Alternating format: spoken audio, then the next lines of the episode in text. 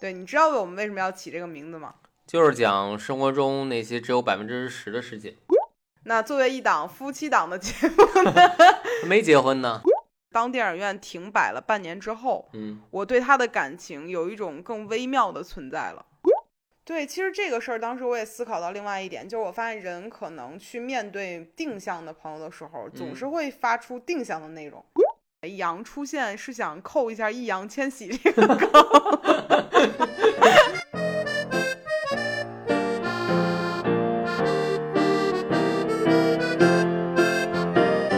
Hello，欢迎来到百分之十 Radio，我是胡心树，我是帕洛马尔，这个是我们百分之十 Radio 的第一期哈。对，第一期潘老师想好聊什么了吗？聊聊电影吧，聊电影儿 对，也行，但是我们在这之前得跟大家介绍一下我们百分之十 Radio。嗯，对，你知道我们为什么要起这个名字吗？就是讲生活中那些只有百分之十的事情，就只聊生活十分之一的意思是对吧？，对，这个确实是我起这个名字的一个主要原因，就觉得生活其实包括的东西很大嘛。嗯对然后我这次也不想聊很具象的某一个领域，比如说情感呀、或者比如什么什么之类的。我嗯，其实想聊的东西更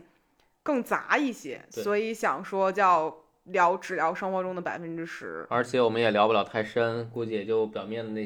十分之一吧。这个我倒没有这个意思。啊，好的，对对对，其实呢，我觉得这个电台想要去做的初衷呢，是要向大家展示更多生活中不同的方面，以及呢，我们恰好了解那一小部分，想要去跟大家更好的去探讨啊，去聊一聊之类的。嗯，那其实百分之十 radio 的常驻嘉宾，也就是算是主持人吧，也就是我跟帕老师，对我俩对对对，那作为一档夫妻档的节目，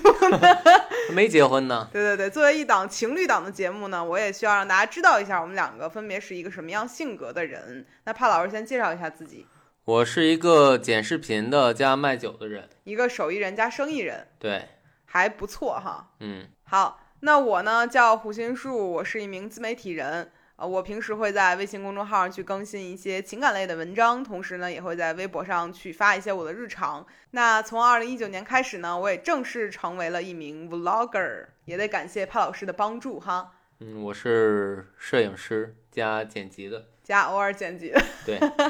那其实刚才介绍了我们和电台之后呢，也是要进入我们的正题了。对，因为我们这一期其实挺想去聊一聊关于电影啊，还有电影院相关的一些事情。对，其实今年我们进电影院进的特别少吧？你知道我们一共去了几次电影院吗？我想想电影啊，《信条》八百，嗯，《神曲女侠》《嗯，心灵奇旅》和《送你一朵小红花》。对，其实我们只进了五次电影院，因为对我去查了一下咱们的这个购票记录嘛，嗯，发现只看了五部电影，这个其实在往年来讲算特别少了。是挺少的。对，就一般情况下你，以往你去电影院会一年去多少次呢？一年去多少次？我我记得最清楚的就是，可能原来一周就能看四五场，你的生活这么的空闲吗？就没事儿干嘛，就而且都看夜场。就是我原来住东直门那边儿，嗯，然后特别喜欢就那边儿那个当代 MOMA 里面那个电影院。当代 MOMA 是在库布里克对面的那个，对对，对，然后就是那儿，我只要晚上九十点钟去，然后晚上就我一个人在看电影，就感觉特别棒。听起来是很不错。对对，那那个时候你觉得电影院对你而言存在的它的存在是什么样的呢？庇护更所像吗是每天或者每周必有的消遣时间的方式吧。就跟现在你手里面拿着 PS 五是一样的，是吗？，对，差不多。所以那个时候你的快乐是从电影院来获取的。对，就甭管好片儿烂片儿，我都。而且那个那个电影院其实是会审片儿的，就是如果特别烂的片儿，它是不上的。只有我喜欢在深夜的时候独自去看一个烂片儿。 对，其实对我来讲，可能电影院之前的存在也很日常，因为我是一个没有太多爱好的人，所以对我来说，我可能一想到、啊、没有事儿啦，去干个什么呢，或者约朋友去做什么呢，我会首选进电影院。嗯，而且我妈妈其实过去是在电影院工作的，嗯，所以在我我知的道对，所以在我的概念里面，电影院是一个很放松的地方，或者说是很有亲切感的地方。还是个不花钱的地方。 那是在我妈退休之前，它是一个不花钱的地方，现在它也变成了一个需要花钱的地方。嗯，但它给我的感受是同样的，而且我特别喜欢坐在电影院的最后一排。都喜欢坐在最后一排吧。也不是，其实我有一段时间很喜欢坐在前几排，我觉得坐坐前面容易被踢后背。那倒也不是，因为我发现有一些那会儿我单身的时候，还没有遇见你的时候，在很多情侣都会去看电影的时候，他们就会选择在最后几排，然后我就会为了避开他们干扰我的就是看电影的思路，我就会坐在前面。他们怎么干扰？就是他们可能没有刻意让我听到什么，但是我总是控制不住的去听到了什么。他们存在对你来说就不合对理，对对对是吗对，嗯但但是那部分的事儿就是很很之前的事情了嘛。嗯对对对，所以我觉得电影院给我的感觉整体还是一个很放松的一个场所嗯啊、然后，但在今年我发现一件事儿，就是当电影院停摆了半年之后，嗯，我对它的感情有一种更微妙的存在了。不知道你有没有？你会筛选电影了，对，我会在选进电影院看电影的时候变得更克制了。对，可能是由于现在疫情还没有结束嘛，所以在嗯我的概念里面，去一个人多密集的场所是需要有一定的强大的心理支撑的，就是这东西足够吸引我去看。所以嗯在今年去买电影票的时候，我就会变得特别谨慎，你就值不值这个钱，会有一点或儿者啊就值觉不值得得这个时间？对，会去嗯担心说，那我是去买点儿菜回家做饭好呢，还是回买点儿菜回家让你做饭好呢， 还是说去看个电影呢？会有一点儿担心。我也是，我最近会考虑，我是玩会儿 PS 五好呢，还是去电影院看个电影好？对啊，所以我觉得，其实，在今年下半年的整个的状态里面，我觉得看电影变成了一件更加就是需要去认真考量的事情。嗯，嗯，然后在今年，其实我们回看了一下自己电影票嘛，一共也就买了五张。嗯我觉得其实没有为电影事业做出过多的贡献啊，但是嗯在整个这一年当中，尤其是后边这两个月，我的感觉是很好的。就因为最后两部电影嘛，有可能就是因为最后看两部电影，让我觉得这一对年进电影院很值的，最后两部确实很好，《心灵奇旅》我能给满分，满分满分，《小红花》我能给四分吧，四就是分，五分制，五分制。可以啊。那我觉得我们可以着重聊聊这两个电影，因为在我的概念里面，小红小红花给到四星半吧，嗯，然后《心灵奇旅》满分五分儿的话，我给到六分儿，嗯因为有一分儿是后，就是后置的一些感受会涌上来嗯，啊、它改变了你最近的生活方式吗？有一点点，我甚至觉得，就是我之前不是一个，嗯，对于拍照这个事儿啊，其实没有一个很强的冲动的人，包嗯括我今年想录 weekly vlog 嘛，就我嗯是想去记录一些很细小的、很琐碎的生活片段，嗯但是在看《心灵奇旅》之前，其实我没有很大冲动去做这件事儿。嗯其实它让我变得说，我更加想要去记录一些很日常的东西，就像一片落叶呀、或者说是，呃，一个瞬间之类的这种，所以拍照成了你一个火花是吗？一个 spark 对也没有。对我，我其实看那个电影的时候，很大的一个感觉就是我和那个电影里面的二十二号很像，就我和他一样，没有那种很具象的火花存在。比如有人嗯喜欢射箭，有人喜欢画画，有人喜欢音乐，那嗯对我来讲，可能火花的存在是一个更随机，或者说是更不聚焦于某一个领域的事情。嗯对，可能我会觉得回家摸到我们家小狗的头，然后出去看到了一个很可爱的外卖员的帽子，这些东西都算是会让我觉得啊，活下去真不错的那嗯种瞬间。嗯，嗯，那你呢？你的火花时刻是什么？我觉得我看电影的时候就已经发现我的火花时刻了。你就我刚才讲，我特别喜欢当代 MOMA 那个电影院嘛，因为它嗯安静。但是那天我们不是去上，为了上午看电影，所以选择了一个亲子厅。对，因为《心灵奇旅》的排片太少了，对，然后那天我们刚去的时候，发现里面一堆小孩儿，那确实是， 我们坐在最后一排，然后旁边有个滑梯，小孩儿就会不停的从我们面前过去，然后经过滑梯，经过我们去玩玩滑梯。而你根本想不到那个滑梯下面是个海洋球的一个一个泳池。对，但是我觉着这个电影是我观影体验最好的一次，就是它让我完全忘记或者去享受这些孩子给我带来的声音。对，我觉得如果要这样说的话，甚至可能会有一点互动感吧，因为电影对里面也会有一些很可爱的小小的灵魂在那里渴望着去找到火花，去到地球。对，所以其实当时会有一点点恍惚的感觉。那个滑梯就像是他们来地球的方式。哇，潘老师好浪漫 哦！其实当时我们看那个电影，感觉还挺挺意外的，因为刚进电影院的时候，不仅是发现自己进入了一个亲子厅，同时还发现这是一个中文配音版，嗯而且开头的翻译腔有一点点的尬。对，但是看到后面的时候，真的就觉得好像还挺不错的，因嗯为由于它是中文配音版，你完全不需要把注意力放到这个字幕上，所以你可以很丝滑的看剧情和整体的画面，嗯就感觉更好一些，嗯，对吧？对，你当时看《七情奇旅》有哭吗？我没哭，但是我就是觉得没有什么好哭的地方。但是有被温暖到对是吗？对最温暖的你的一个细节是哪里？最温暖的细节是，就是二十二回去之后，然后那个 Joey 的回忆的时候，哪哪部分？就是他弹完琴之后回忆二十二在的时候看到那些景象，因为他也是可以看到的嘛。哦，对对对，嗯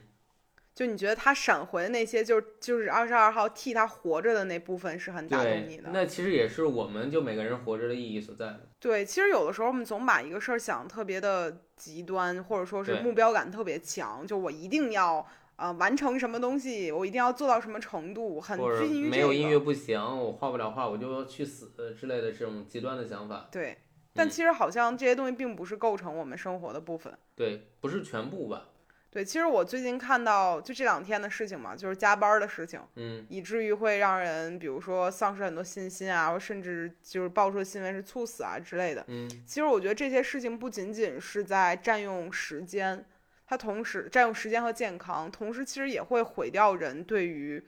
生活的一些信念感吧。对，我觉得长期九九六肯定会到那种《心灵奇旅》那种《心流之海》里面那种，就是失失怪物去失去一些生活信念的灵魂，对，会有这种感觉。我希望大家能知道，就是其实工作不是你的全部，就是特别是公司不是你的全部。如果你实在是很累，然后不开心的话，你是可以换个工作的。嗯，作为心里有数的创始人， 我想说，其实这句话是没有错儿的，但是我觉得很多公司会把这个人的价值体现在时间的等效交换上面，就变嗯成你付出了时间，你就要啊、怎么怎么样。但其实我觉得但这个是就是公司的价值是一回事儿，你自己的价值是另外一回事儿嘛。对啊，我嗯会觉得说，其实比如说以咱们这个行业来讲，自说自媒体也好，或者说是向用户去做一些表达也好，嗯那这类工作是必然不可能把生活剥离开的，因嗯为如果你失去了生活，你将失去了所有的创作灵感与与人之间的这种情感连接。嗯，所以其实我反而是那种很希望所有人都可以拥有更多自己生活的，但同时的情况下，一定是保证工作可以完成嘛。那嗯这是两件事儿。嗯然后我其实看到就是《心灵奇旅》的时候，我觉得二十二 T 那个周易去活的部分，嗯它就是我们生活中在不加班儿或者说是下班之后到睡觉之前那段时间，我们应该去享受的部分对嗯，特别是二十二在理发店那会儿，啊。对他以周易的身份，终于和理发师聊起了别的事情。嗯，然后理发师和其他人也发现了他闪亮的地方。嗯，对，就还有对待他妈妈那块儿，嗯，勇其敢实的那表段话达他自自己说的嘛。对对，那那段儿就和他之前是完全不一样的人了。对，其实这个事儿当时我也思考到另外一点，就是我发现人可能去面对定向的朋友的时候，总嗯是会发出定向的内容。你你理解那种感觉吗？就是比如说，你和某些朋友就只聊剧本杀，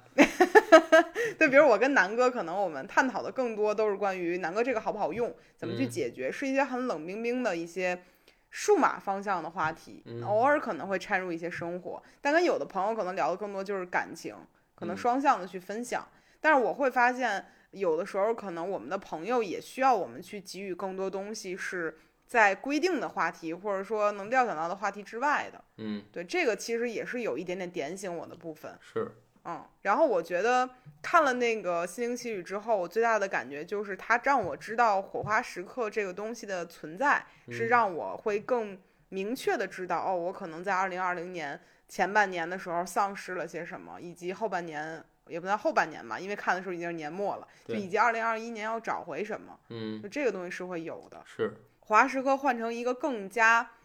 就是日常的词汇，你觉得是什么？我前几天看到豆瓣儿一影评写的特别好，他把火花时刻定义为爱爱的能力。爱的能力，对，我觉得可能不只是爱的能力，我觉得是爱的能力和享受的能力。嗯，对，一都个是吧，你享受也是爱的过程。不一定啊， 不一定所有爱的过程都是享受，但是我觉得这两个东西是一个双向的。嗯爱在我的定义里是一个由我方输出给他方的一个东西，但是享受是由其他方就是留给自己的一个东西，但自己可以消化它。啊、在我看来，火花时刻是可以这样双向去体会的。嗯嗯，然后我由于知道了这个词，所以其实我在年终总结的视频里面的封面上，也是我找到了我的火花时刻的嗯，这个感觉。对对，因为本来我在剪年终总结的视频的时候，感觉到很挠头，因为二零二零年发生了太多事情。对，然后我就会觉得说，哦，那我该把什么事儿留下？后来发现大的事情反而不如那些生活中的很琐碎的小事儿动人。嗯，那我们聊了这么多心灵奇旅，聊聊小红花儿吧。我觉得小红花就非常非常规范吧，怎么讲？就是它是一个有固定格式的，给你煽情、让你流泪的一个电影。那你留了吗？我流了，就还是按照 规对规矩对完成了你该完成的他都任务。那么努力了，但是我是觉得说，你说规范，就是说他什么时候煽情，什么时候做什么事儿规嗯范嘛。对，但是其实我是有一种感觉，就是我明知道这个地方会发生这个事儿，但是我还是想为他哭一鼻子，对就这种感觉，是吧？对，它其实剧情我觉得一开始就能看到结尾了，嗯，那你哭的点在哪儿？哭的点在于那个，就是他爸打他那段儿和就是最后不是最后就是那个那个大叔的女儿死掉之后，那个大叔在门口吃红烧牛肉饭的时候，哦，你觉得这两个片段很戳中你？对，你是带入了，分别都带入了两个父亲的角色吗？对我是带入了父亲的角色，然后呢，然后你就会觉得说你是吃牛肉饭那块儿带入的更多是吧？对我很担心。其实我们养很多宠物嘛，我都很担心，比如它们生病我该怎么办，明白，我都很难去说我确定我没问题，可以和它们告别这种事儿。嗯，嗯对，我记得咱们要去有去做职业体验的过程中，有一次我还提到说要不要去做那个就是宠物的殡葬行业的，这样去尝试这个角色。我记得当时嗯肯定你会还哭死的。对你当时还问我说，你想象一下，你能不能接受自己家的孩子就捧在手里的感觉对？然后我想到那个画面，我就觉得我接受不了，嗯、然后我后来就没有想去尝试这个工作了。嗯，所以其实小红花儿去讲了很多关于死亡的这样的一个事情。嗯，他用一些比较巧妙的方式，不会让人觉得晦气，因为很多中国人的概念里面去聊死亡就是很晦气的一个事儿。嗯但是我感觉他用一个相对轻松的方式去传递了一些我们需要去认知到的东西，比如说父母看待孩子的死亡，比如说对孩子去担忧父亲的身体，因为他也提到说那个高亚麟演的父亲，嗯在里面其实会有一个胃胃方面的问题。嗯，对，我记得看电影你还跟我说会怀疑是不是中间过程中父亲会出什么问题。对我其实也想过那个。对，所以其实他一些关于，比如关于朋友、女朋友、父母、父母对于孩子，甚至对于陌生人之间这些死亡的东西，都是关联的很好的。嗯，对，所以我觉得，哪怕你知道这个东西是在这一刻摁着你要你哭的，但你仍然会觉得这一瞬间是该为他哭一鼻子的。对我给它打四分儿，也是因为它很像就是另一个电影叫《幸运里的错》。嗯，就是都是都是两个小孩子都生病了，然后 A 有个梦想，然后 B 瞒着他，就是说自己有问题，然后瞒着 A 去帮他实现这个梦想，嗯然后最后都失败的一个故事。嗯，其实我看那个电影的时候，会觉得妈妈的角色出现的一些对白也好，包括剪照片儿那个地方嗯等等，就我会代入感更强。可能是由于性别的原因，我会下意嗯识地把自己代入到母亲这个角色里面，而且那个母亲一开始和你很像啊，就抠门程度。就是抠门儿算一下，如果我此对刻停车省下了五块钱，究竟对于我的时间而言是赚还是亏？对，其实会让我有很大的代入感嗯，啊。然后我会觉得，但你能想象到我第一个哭点在哪儿吗？想不到。我第一个哭点是在易烊千玺扮演的韦一航向那个女孩表白的时候，那段儿那段儿演醉酒演的超假啊，演醉酒演的假，但是在我看来，就是我我那一瞬间的感觉是易烊千玺应该从来没有喝多过， 但是但是啊，在那一瞬间，我仍然是会有那种感觉，是说，呃，那一刻很像我们过去年轻的时候谈恋爱的时候的状态，就两个人可能会有矛盾，也会彼此理解，但同时在那一瞬间的时候，是能够让双双双方都明白我要表达什么的。嗯，所以其实，在下大雨喝多那场戏里面，我是第一个哭点，哇就哭，哇有点过分了，就是一下子就流下泪来了。对你不知道你有没有那种感觉，就当时韦一航说的那个话里面的感觉就是，呃，我因为病，所以我很自卑，然后我会担心别人会不会由于我的离开而感觉到失去和痛苦，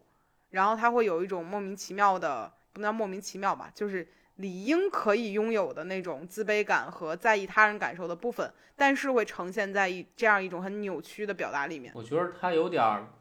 自卑，但是又把自己想的太过重要了。但是我觉得我能够理解吧，因为我觉得嗯人一旦有什么自己认为自己有的小问题或者小毛病，嗯，呃，很多人都喜欢先抛出来，为了怕对方可能提出来的时候双方都尴尬。嗯，就比如说我小时候觉得我自己脸很大，所以我一直要强调我脸很大这个事情，别人可以调侃我，但是这个事儿的发现者一定是由我说出来的，这样就我自会己说出来就不难受了，是吗？对，我会觉得说这样对方没有会意识到这个事儿，但其实我这个问题也并不是很大嘛，只不过嗯是比别人脸大了点儿而已，不致命啊。但是这个东西就会让我觉得我先说出来，我会觉得很安全，嗯，是一种安全感。嗯但是我也能够理解他在电影里面的那种表现，就是我知道我有问题，我去告诉你，我很怕的是你离开嗯，等等的这种情绪我都能理解，因为我看有些人会说觉得他们两个相爱的莫名其妙，但是我是觉得没有什么太大问题的。嗯小时候谈恋爱都是那么疯狂，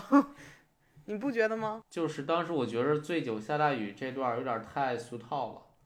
哦，你不喜欢这种我们理所应当的仪式感吗？ 就一下雨一定要出去喊一嗓子是吗？对我我是会有这种，在小的时候会有这种仪式感，我那你觉现得在还有吗？没有没有没有，现在我怕冷，我怕生病。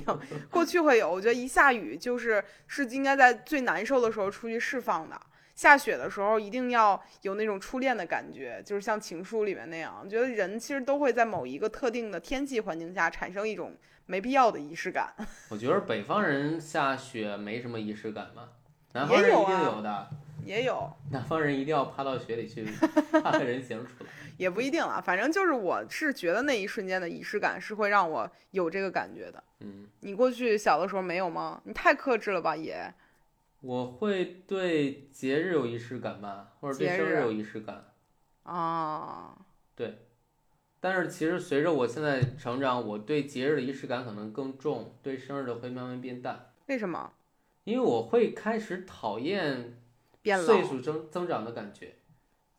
啊，那我和你很不一样，我又和你有一些不同理念的碰撞了。嗯，你会讨厌过节，然后喜欢过生日是我吗？没有讨厌过节，就是我觉得过节是一个群体氛围的东西，我只是其中的参与者之一。嗯，但是我觉得过生日这个事儿，就是为我一个人，或者说为我和我的妈妈两个 人，也不能这么说，还有我爸爸， 我们一家人准备的一个特殊的节日。对，嗯所以我会更喜欢生日这个东西。但是他生日很讨厌的一点，就是能够让你明确的记住自己现在多大了。对这个事儿，其实我是从二十五岁之后就想模糊的一个东西。对啊，这也是我想说的，就是我会越来越想淡忘这个事情。但是你模糊不了啊，而且由于年龄的存在啊，我会逼迫着自己意识到，说我是不是干了这个年龄该干的事儿。但是我指的也并不是说多少岁要结婚，多少岁要生孩子之类这种很很规范的 KPI，而 是说，比如我现在已经是二十八岁，接近二十九岁了这样的一个年龄，提醒你不要在这个年龄仍然去冒着大雨 去说爱你之类的，是吗？不是，是提醒我在二十在这个年龄里面，是不是所做的决定和我自己去，比如说跟一些不太熟的朋友的对话啊嗯之类的，是不是符合这个年龄该去做的事情？嗯，会有这种，要不然的话，比如熟的朋友、发小之类的，你永远傻了吧唧的都没有问题。嗯但是你遇到一个新的朋友，你还是像十几岁小孩儿一样那样去表达，其实是很不礼貌的。对，所以我还是觉得年龄这个事儿，包括生日带给我的快乐，是远超于计数这件事情的。嗯，大家当时在北方的节日里，仪式感就是吃饺子嘛。我们生日也可以吃啦，啊 但是我们生日更多会选择吃蛋糕，还有吃面嘛得，对，需要吃面，嗯对反正就是一些碳水集合嘛。嗯不过我们说回这个电影啊，当时我只是提到了说，就是表白这地方哭，嗯，然后好像我还在后面的一个地方哭了， 我觉得你可能一直在哭，反正在我的听觉里面，就坐你旁边一直哭是吗？对，就是有一些点，就是它一直在埋我的眼泪，会让我嗯眼泪一直存在眼睛里面，但嗯可能某一个瞬间扎我一下，然后我眼泪就流出来了，嗯，会这样。但是整体都在吸鼻涕，确实没有错。对，我 会觉得说最后所有的羊出现，然啊那个后场景我很喜欢，对，所有羊身上是有小红花儿的，对，这个是让我很意外的部分，因为我我也本来是以为羊出现是想扣一下易烊千 玺这个这那要再出现一次，张博洋要骂一 次。不是，因为我本来是觉得说这个前面他们在火车上看到很多羊身上有颜色嘛，嗯，这个梗来的有点莫名其妙，或者说我是没有想到后面会翻到小红花这个事儿上但是的，那场景确实很好看。是很好看。然后我那个时候觉得这个电影因为充斥了很多幽默的表达嘛，嗯，然后我会觉得说，是不是要扣一下易烊千玺这个梗了？后来发现没有。然后在最后的时候，所有的羊身上有小红花儿，给我的感觉太温暖了。嗯，对，就让我觉得哦，原来他是想表达这个意思，而他嗯之前说了句话，就是为了能够让每只羊能找到家嘛。嗯，对，哪怕你一只羊迁徙，也会回到你该有的羊群里。你就离不开这个梗了，是吧？对对对，反正就很很很温暖，最后是有有流泪的。嗯，对，当然我给的四星半有半颗星扣掉了嘛，扣在两嗯个地方。第一个地方就是易烊千玺喝多了酒之后，其实不太像醉酒的，嗯然后就是喝了点儿，会让我觉得说，哦，他可能确实平时没有过这样的体验，嗯，所以那个地方有一点点的尬，我是觉得。嗯第二个就是他们最后关于平行世界那段儿旁白总结，那也挺尬的，是吗？嗯，我觉得不是尬，而是其实它是烘托情绪一种方式嘛。嗯，但是我会觉得这个情绪推的有点硬，而且有种标准大团圆的那种感觉，嗯对，所以就是我你已经团圆不了了，然后你还要去弄一个这个，对，所以我们这一部分这两部分是我稍微觉得有一点点不喜欢的部分，但是嗯瑕不掩瑜嘛，我还是整体很喜欢。尤其我最喜欢的就是他爸爸和妈妈韦一航的爸爸妈妈去拍的那个 vlog， 那你更能代入了，老年 vlog 是吗？有一点点，因为当时他们去拍的时候有很多瑕疵的剪辑，就刻意的瑕疵的剪辑，嗯比如第一次没摁上录音键，再摁一次啊。嗯比如说在那个红过红绿灯的时候，还有一个来回跑回来问说录好了吗？等等，就这些瑕疵的部分，我觉得是更好的。所以帕老师看完这两个电影之后，一个关于生，一个关于死，你觉得在二零二零年到二零二一年这样的一个跨年的这个阶段里面啊，嗯，你觉得你对于生死的感受有什么变化吗？我觉得没太有吧，就是我还是觉着死亡是痛苦的，那是肯定的。对。就你看待这两个事儿上会有什么不同吗？比我想象中，比我原来想的轻松一些了。你说死亡还是活着，死亡为什么会有这个感觉？就是，其实看完《心灵奇旅》，我的感觉就是啊，死一下也无所谓，对，还会有新的灵魂过来。嗯，然后看完小红花的话，就是还是活着吧。我觉得，就是让我减少了对死亡的恐惧。其实我看完这两个电影之后的感觉就是，活着真好，嗯，要死也行， 就这种感觉。我觉得大家对死的恐惧，可能都是来自于对对失去、失去爱人，或者是被失去，被失去之后的感觉。我觉得会是，对对我印象特别深的就是我爸妈有过一次争论，在我特别特别小的时候，然后那次他们争论的点是谁要死在前面，哇，就他俩每个人都想死在对方的前面。嗯，我也是这样希望的。 对，对，其实那件事对我印象特别特别深，就是我一直在能想象到那个画面，那我们现在也争论一下吧。就那时间太长了。就我我是个人是觉得，如果出于我的角度，我肯定是很自私的，希望选择死在前面，嗯，猫狗狗怎么办？我怎么办？孩子怎么办？那就管不了 了。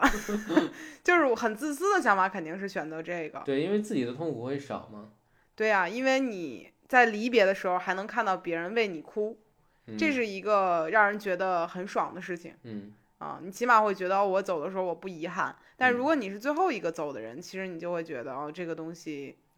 挺难受的。嗯，我想到了杨笠那个梗，我把你们都熬死 了。这是脱口秀分场是吗？ 但是其实这个东西在想自己的时候很简单，但如果你嗯去想想家里的小动物，好像就变得困难了一些。对，哪怕他们在我们身边待了，可能最长的也就是泡泡嘛，五对年，但你仍然会觉得这些东西都是很让你无法割舍的存在。嗯嗯，而且我们好像没法死在他们前面。也行，哎只要你他得努特力，别努力。只要你特别努力。但其实我们本来也没想在电台里聊这么多生生死死的事儿啊，毕竟是现在还是一个一月份， 是嗯一个一年的伊始，是最不适合生气、最不适合谈论失去的年份，嗯、嗯月份。嗯对，但是这两部电影由于给我们带来了比较大的一个心灵洗礼吧，我觉得算是。是嗯，因为感觉二零二零年提到的失去太多了，然后包嗯括提到很多事情都是关于离别的这个事儿，所以会觉得说，好像在今年年底看了这两个电影之后，会对二零二一年有一种重新的认识。那你在二零二一年有什么心愿吗？我的心愿就是能接到更多剪视频的活儿啊，嗯，。非常直接就公然当着我说接私活儿是吗？嗯，对，还有呢？其他的没有了，就其他的也不能说出来吧，就这个我觉得说不出来，说出来无所谓的。你有什么有什么一定要做的规划吗？把我的卖酒规模再扩大一倍，就是你不要那么实际， 好吗？就是我觉得更多的东西是我相信说出来就不灵的东西。啊，就像许愿一样。对，那我的二零二一年的愿望就是我能够完成我的 weekly vlog 和把电台周更下去。而且今年七月还有一件大事儿，哦， 先不要说了啊，先不要说了。嗯对对对，所以其实对我们来讲，二零二一年的展望好像也都是一些极其实际的东西，嗯，没有什么暴富这种是吧？你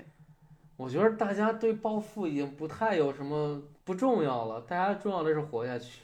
我感觉二零二零年我听他们许愿的时候都没有人说我要暴富，大家说的都是我要活下去。对，变得更实际了。其实感觉度过了二零二零年，不一定是一件坏事儿。它从另外一个层面让我们走进了新的自我审视当中。嗯，好了，其实我们刚才聊了什么今年看过的电影啊，还有展望二零二一年啊，甚至简单总结一下二零二零年等等。接下来我们就进入最后一趴吧，就第一期的电台我们就别整太长了。好，最后一趴，其实我反而想聊一聊，到目前为止影响你最深的一部电影《嗯，壁花少年吧，壁花少年》，对。为什么？我觉得自己上学时期和里面的主角查理很像，就具体是像在哪里？你觉得就是一个脱离大家社交之外的一个人。不像哎？对，这是以后的转变。哦，对， 你可以展开说说吗？就是我原来很难和就没有办法，我想融入，但我融入不了，比如说班级啊，比如说就同学这样的嗯关系里，嗯嗯、我会成为一个，比如他们出去聚会，我就不参与的这样一个人。嗯对，我会觉着去了之后，我会没有事儿说，或者会尴尬。嗯，嗯，对，这个对我影响挺大的。就让你觉得好像主人公很像你，对，然后你怎么改变到现在的呢？改变也像主人公一样吧，就是会有特别好的朋友去帮助，嗯然后去帮你一块儿去做一些事情。哦，嗯所以其同样实也有像里面查理那样的那样的一个语文老师，嗯，就是他的老师对他鼓励很大，然后对我来说其实也有这种老师。所以对你来说，其实这个电影是发生在你改变之前还是之后啊？之前，啊、也就是说，它彻底改变了你。嗯、也不能这么讲吧，但它是一个好的契机。那其实我对我来讲，有一个电影就是影响挺深的，嗯，你知道是什么吗？被嫌弃的松子的一生。被嫌弃的胡辣的一生。对，是因为这部电影给我的感觉就是它像一面镜子，然后我会在不同的情况下看这部电影的时候，会完全得到不一样的反馈。嗯。对我这个电影大概看过五六七八遍吧，就具体几遍我都自己都记不清楚了。嗯但是我记得前几遍看的时候，我就会一直哭，然后就会觉得天呐，我和松子是一样的，我好痛苦啊！我为爱简直就是一个百分百讨好型人格。你看我嗯现在对那时候是有多大的误解，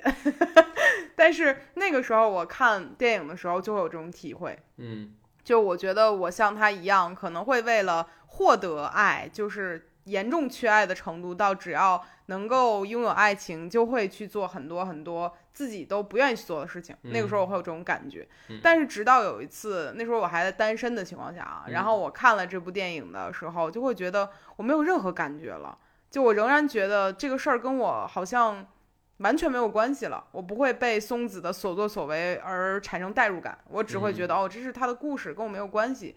然后我后来就会觉得，如果当我觉得此刻状态不对的时候，在爱情当中啊，我去看它，我就会明白我现在的状态到底对不对。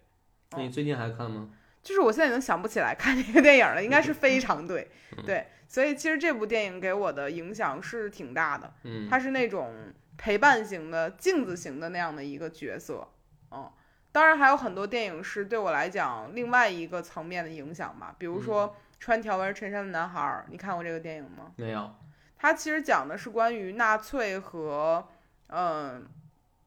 和犹太人之间的故事。嗯啊，然后其实它里面的主人公的小男孩儿，他本来是一就是孩子嘛，很天真。嗯，然后他在一个铁网的另一面认识了一个小男孩儿，但其实他们两个一个是纳粹的儿子，一个是犹太人的儿子。嗯他们就在网的两边成为了朋友。嗯然后在最后一天，其实他们在那个集中营里面是要定期去呃毒死一些人的。嗯然后在最后一天，那个里面的犹太人的小男孩被毒死的时候，就恰好赶巧了，这个小男孩邀请那个纳粹小男孩。进入他的这个地方来一起玩儿，然后他们就挖了个地洞，从那个呃铁丝网旁边儿，然后还给他找了一身病号服，就跟他说我们这里的所有人都穿条纹衬衫，很好玩儿。然后他进去了之后，就带他一起玩儿的时候，就赶上了最后一波人要进去被毒死，嗯然后也就是说这个孩子莫名其妙的就死掉了。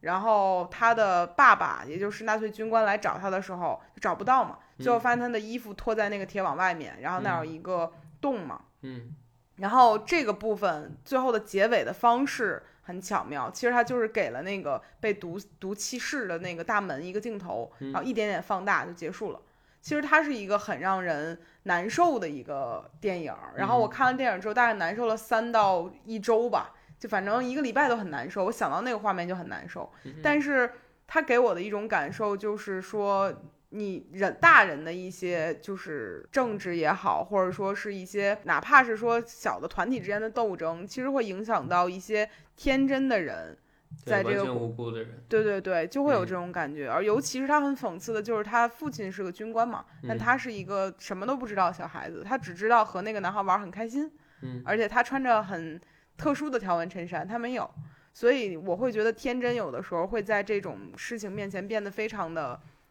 危嗯险，对，是另外一种恐惧感吧。但嗯看完之后，我会觉得我真的不要去做太多呃恶， 然后我会觉得可能会伤及无辜，会有这种感觉。嗯嗯，然后还有很多电影也是让我觉得那一瞬间看完了之后我会有被触动到的地方，嗯包括我拉着你看过那个《百元之恋》嘛，嗯对，对，她其实本身就是一个很颓废的一个女孩儿的一个成长变化。嗯啊，起初就很废嘛，天天就是一个很肥宅的状态，打游戏啊，然后胡吃海塞啊，然后躺着呀、这个事儿就很像我过去定义中的自己，也有点代入感，我觉得很自卑，我就这样。然后后来遇到一个不咋地的爱情，但是他愿意为这个爱情付出改变的时候，就嗯是很戳到我的部分。而且他练拳击很努力，最后失败了。是我觉得更让戳着我的部分。我很害怕看见所有的电影都是 happy ending，但如果这个事儿它是存在于一些瑕疵的，我会觉得更接近真实。那这个电影给我的感觉就是这种，其实我建议你和我看另外一个拳击的电影，它也失败了，叫《百万美元宝贝嗯》，就是它失败的更惨，就是他从一直打赢，一直打赢，就是真的就一拳把别人打倒这样赢，嗯，然后到后来他输的时候，脖子断了，哦，这个听着就让我 劝退了那种感觉，对害他怕真的是在到达快要到达巅峰的时候就就哗一下掉下来了，就蛮惊讶的，当时看的时候。我就这种电影我看了之后我会难受一个月，嗯，当时就是那个女主叫 Maggie 嘛，她也像《百元之恋》里的那个女主一样，一直努力的练拳。嗯，然后她年龄比较大了，已经严重超龄了。就是当时她的老师，嗯，嗯，兼父亲，甚至兼兼男友这样一个身份，因为我很难描述他们之间的感情到底是怎样的，但是那个感情是非常深的。就一开始拒绝帮他练拳打拳，然后后来就帮助他教他打拳，然后帮助他参赛。嗯，最后在他脖子断掉，然后躺在床上要高位截瘫的时候，嗯呃，答应女孩的请求，帮他拔掉了氧气管。但你这个不是。不只不仅仅只不是 happy ending 这么简单简单，它是一个很不好的 ending。对，但是我觉得他最后的这个行为也极大的就是升级了这个电影，就会让人觉得真正的理解了，是吗？彼此对两个人，对，嗯。但其实这种电影就是，嗯、对，在我看来是跟那个呃穿条纹衬衫的男孩是一类的，就是那种看完会难受很久的。但是我记得嗯我看《百人之恋》的时候，我是被燃起了斗志，尤其是最后那个一大一大一大一大的那那个那背景个音音乐乐，响嗯起来，对对对对，就会让我觉得、哇爽，我也要起来去干一发的那种感觉会有。那你还记得咱们两个人之间一起看的第一场电影是什么吗？嗯，皮卡丘，皮卡丘， 我都忘了，完全忘记那个剧情是什么了。大侦探皮卡丘对吧？对对对，那啊是讲的什么我都不记得了。就是最后发现皮卡丘是自己爸爸的故事，啥？真的，啊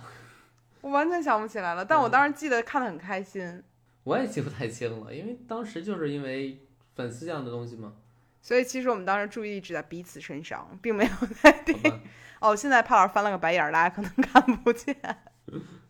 对，所以呢，我觉得电影这个东西在咱俩的生活当中的穿插的程度还是很高的，对，甚至可能也是我们之间很多时候去探讨的话题。嗯我自己的希望呢是能在二零二一年看更多的电影，因为感觉二零二零年在电影这方面是很缺失的一个状态，嗯，在剧上面好像倒是还挺对挺超剧额的上，挺多的，对，但电影上其实一般。然后我看了一眼明年电影院可能会上线的电影，还是比我想象中好电影会多的。但是吧，我每年都觉得第二年的好电影 很多，但实际到了那年，你发现，哦，这样啊，二零二零年主要的问题在于很多电影没来得及播呀，嗯，对，对，它就改档了嘛。对，包括我现在还一直在等《唐探三》，很想看，每年大年初一感觉都很想看。啊，改到二零二一年大年的初一是吗？对呀、他还挺厉害的，能等那么久。嗯，是挺了不起的。对，然后今年还有像李焕英，《你好，李焕英》，就是沈腾和贾玲的那个。啊、那个破谐音梗，那个对对对，然后我就会觉得说，每年大年初一都是我想住进电影院的时候。就所以我是你肯定知道它评分不会很高，但是你就想进去。不重要，就是我觉得有些的时候，你不能以精彩来完全定义一部电影，也要以这其实是你过年的仪式感了吧？对我过嗯年就会选择在电影院里面基本上待一天，大嗯，年初一的时候，中午吃顿中午饭，就是上午看场电影，吃顿回家吃顿中午饭，下午去看两场电影，一天看三场电影，基本上都是这样。哦那我大年初一过得好轻松啊，我能不看吗？你可以不看，啊，那挺好的。因为在我看来，大年初一看电影是特别好的一件事儿。还有一种办法呢，就是大年初一、大年初二、大年初三各看一个电影啊，那样我能接受。啊、因为有的时候一天都看完了，后面两天也不知道该干嘛。嗯，就看后面两天忙不忙嘛。对好，对我而言的过年仪式感好像就是这了。嗯其实我们这一期聊的很多事儿都呃比较私人，也不能叫私人吧，就是我们平时的一些观影感受。对对，尤其是围绕着年末最后的这两部电影《小红花》和《心灵奇旅》。然后我们其实从下一期开始呢，是想再加入一些新朋友们的，我们嗯也会邀请一些嘉宾来跟我们一起聊一聊不同视角的东西。我目前想到的呢，我们下一期可能会聊的是关于工作这个东西。嗯，对，因为工作呢，给人的感觉就是一个拿钱或者拿拿命命换 换钱对拿命换钱的这么一个事儿对。但是其实，在我们这帮人，就我身边朋友眼里，工作它其实是一个更有意思的东西，是拿自身价值或者自己擅长的东西去换钱的一个事儿，没有那么的沉重。所以呢，我我觉脑得海我们中周围的人都是轻松赚钱，然后拿钱 换酒，拿命换拿拿酒换命。没有没有没有没有拿酒换命这个。 然后我们下一期其实预想中的嘉宾呢，我已经想好了，是一位熟悉又陌生的朋友。陌生在哪儿？陌生在大家还不知道他是谁，啊而我好的们是很熟悉。对，想来聊一聊关于工作上面的事情。嗯其实我们是希望在呃今年年初帮大家打开一下对于工作这个的定义，尤其是最近什么猝死的很多，九九六对的事情影响很多。对我们不希望把这个事儿变成一个提到工作就是被压榨、很沉重、拿命换钱这样的一个概念。其实不是的，我是觉得工作本身就是一件通过自己的某种劳动，无论是你的技能还是你的时间去换取的一个等效的金额，来满足你去享受工作以外的更多生活的这样的一个过程。对，对，所以其实呢，接下来我们会有这样的一些想法。那如果呢，大家在自己的生活当中有什么想要让我们去展开聊聊的部分，我们也会争取去找到这个领域最适合的嘉宾去跟大家聊一聊。那尽量不要聊情感了吧。那也不一定啊，我觉得， 对，我觉得有些情感是可以去聊的，因为我嗯会发现咱们之前做的视频里面 Q&A 里面也会有一些人会去好奇，比如说如何去沟通、如何去相处等等。但是我嗯们尽量就不去聊一些没无解的问题了，我们去聊一好些相对有解的问题。嗯，那本期的电台呢就到这里了，感谢大家收听我们的百分之十 Radio，我是胡心树，我是帕洛马尔，我们下一期再见见喽，呃见不到哈拜拜，下一期再听喽，拜拜拜。